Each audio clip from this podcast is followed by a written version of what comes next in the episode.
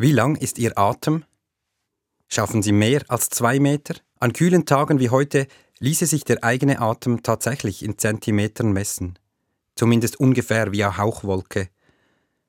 Doch die meisten dürften bei der Atemlänge wohl eher an eine Dauer als an eine Distanz denken. Papi, ich kann die Luft schon zwölf Sekunden anhalten, verkündete kürzlich unser jüngster Sohn stolz. Ich nickte anerkennend, gab einen Bewunderungslaut von mir und behielt aus seelsorgerlichen Gründen für mich, dass der Weltrekord im statischen Apnoe-Tauchen, wie sich diese Disziplin nennt, bei über elf Minuten liegt. Als ich selbst ein Kind war, lernte ich Waldhorn spielen und absolvierte damit später meine Rekrutenschule in der Militärmusik. Erst als junger Erwachsener realisierte ich, dass mir dieses Hobby als Nebeneffekt, abgesehen von der Freude an der Musik, auch meine Lungenkapazität erheblich erweitert hatte.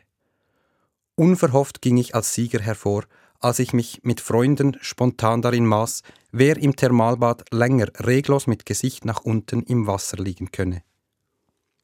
Meine überraschte Freude wurde lediglich durch den verärgerten Bademeister getrübt, der genervt monierte, dass er wegen uns beinahe ins Wasser gesprungen wäre und wir solch idiotische Spiele gefälligst lassen sollten. Atmen ist Leben. Unsere Zeit scheint das gerade neu zu entdecken und füllt deshalb die Regale der Buchläden mit Titeln wie Superkraft Atmung, einfache Atemübungen für ein bewussteres Leben oder Atmen heilt, entspannt, zentriert. Wir atmen ständig, wenn wir es nicht tun, ist unser Leben ziemlich rasch zu Ende.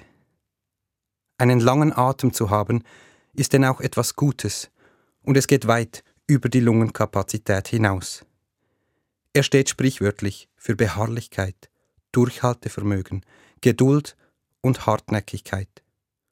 Wer einen langen Atem hat, gibt nicht schnell auf, kämpft, lässt sich auch von Rückschlägen und Widerständen nicht stoppen. Die Bibel ist in ihrem Kern eine Geschichte des langen Atems. Sie ist, im Gegensatz zur landläufigen Meinung, nicht in erster Linie ein Buch von Regeln darüber, was man soll oder nicht darf, auch keine systematische Darstellung des christlichen Glaubens oder eine Sammlung von Lehrsätzen über Gott und die Welt.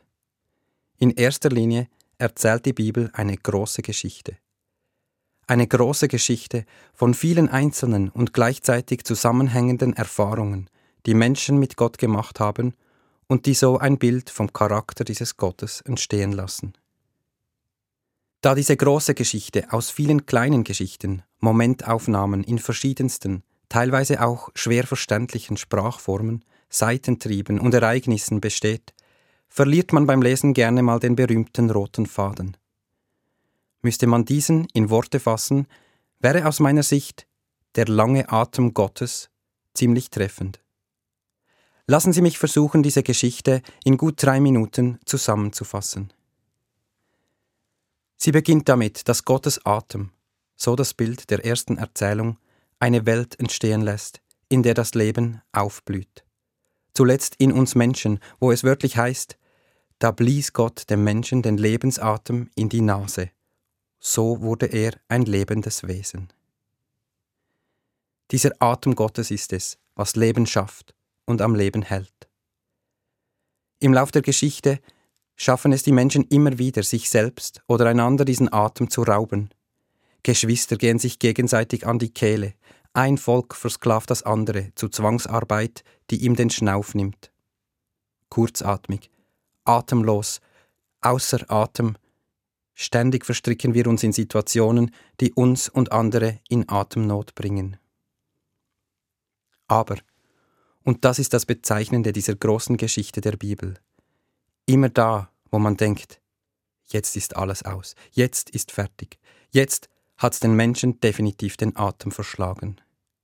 Kommt von irgendwo, oft aus der unerwartetsten Richtung, ein neuer Hauch, ein neuer Wind daher. Einzelne Menschen bringen, von Gott inspiriert, frische Luft in tote Räume, bringen Gerechtigkeit in ungerechte Situationen, Frieden in Konflikte. Durch Fügung wird verzweifelten Zeiten neue Hoffnung eingehaucht, werden für tot erklärte Dynamiken wieder beatmet und Herzen beginnen neu zu schlagen. Manchmal scheint es zwar so, als sei Gott mit seiner Geduld am Ende.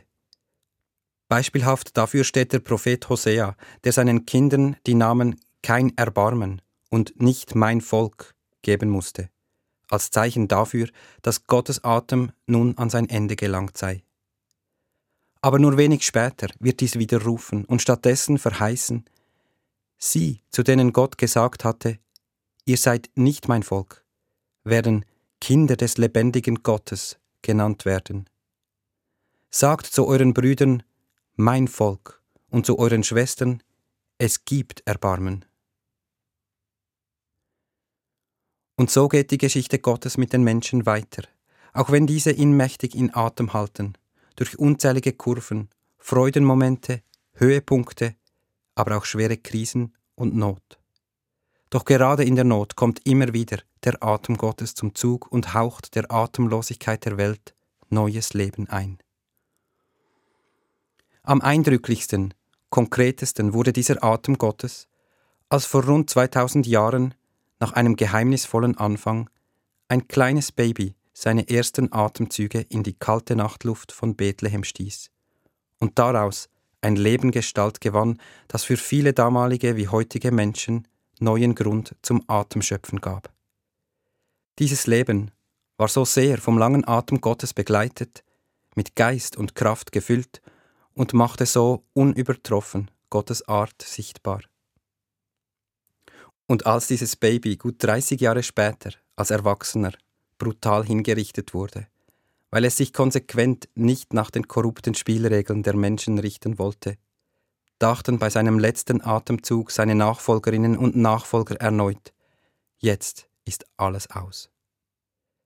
Nur um drei Tage später mit stockendem Atem zu erleben, dass dieses Aushauchen von Jesus Christus kein definitiver Atemstillstand, sondern vielmehr ein tiefes Atemholen war, ein Atemholen Gottes, um seinen Geliebten, und leicht verdatterten Geschöpfen an Ostern neuen Schnauf einzuhauchen.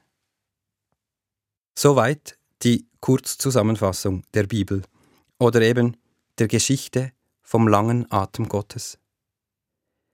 Die Geschichte ist seit jenem verdatterten Ostermorgen mit seiner Anhauchung stetig weitergegangen. 2000 Jahre schon und immer wieder sind einzelne Menschen, Gruppen, Völker, oder bisweilen die ganze Weltgemeinschaft an einen Punkt gelangt, wo die Überzeugung an Terrain gewann, dass alle Hoffnung verloren sei. Jetzt ist alles aus. Es ist unvorstellbar, wie diese Probleme je gelöst werden können. Diese Stimmung, die ich auch heute großflächig wahrzunehmen meine, raubt uns den Atem. Und persönliche Schwierigkeiten kommen da als Atembeschwerden ja erst noch dazu. Auch mir rauben sie manchmal den Schlaf und lassen mich kurzatmig werden.